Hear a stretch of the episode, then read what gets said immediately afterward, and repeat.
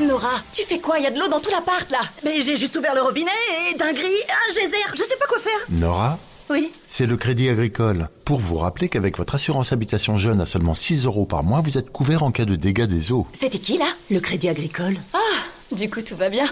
La nouvelle assurance habitation jeune du Crédit Agricole, 6 euros par mois, c'est tout. Contrat assuré par Pacifica, entreprise régie par le Code des assurances et distribué par votre caisse régionale de crédit agricole courtier en assurance. Tarif en vigueur au 1er janvier 2023. Conditions sur crédit-agricole.fr.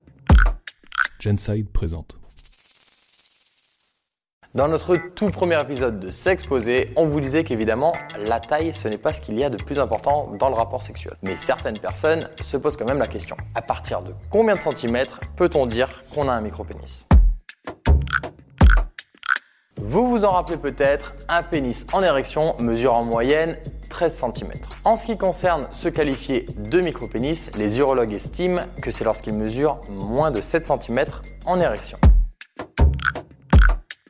Si vous rentrez dans cette case de micro-pénis, vous pourriez avoir la crainte de ne pas réussir à avoir ou à donner du plaisir lors d'un rapport sexuel. Pour beaucoup, la taille a un impact dans leur inconscient, car les hommes ont l'impression que la longueur de leur sexe est directement liée à leur virilité. Donc plus leur pénis est petit, moins ils ont l'impression qu'ils pourront donner du plaisir lors de l'acte. On le rappelle, la sexualité, ce n'est pas que la pénétration. Toutes les formes de caresses et baisers sont des rapports sexuels à part entière. Ensuite, la taille, ce n'est pas forcément ce qui compte. La circonférence du pénis peut parfois être plus importante pendant l'acte. Mais encore une fois, cela dépend de votre partenaire.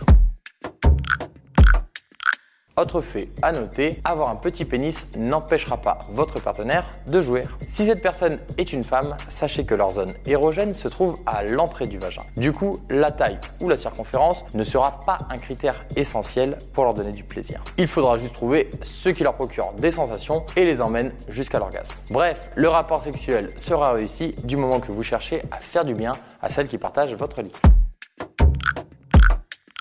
Un micropénis peut être source d'angoisse et d'un profond malheur chez les hommes concernés. Sachez que malgré la taille de votre sexe, vous êtes parfaitement capable de donner du plaisir et de faire jouir votre partenaire. Ce qui est important, c'est la communication pour comprendre comment y parvenir. Si malgré ça votre pénis est toujours source de complexe, n'hésitez pas à en parler avec un urologue qui saura vous conseiller. Et même si on l'a déjà dit, n'oubliez pas que la taille, ce n'est pas ce qui compte.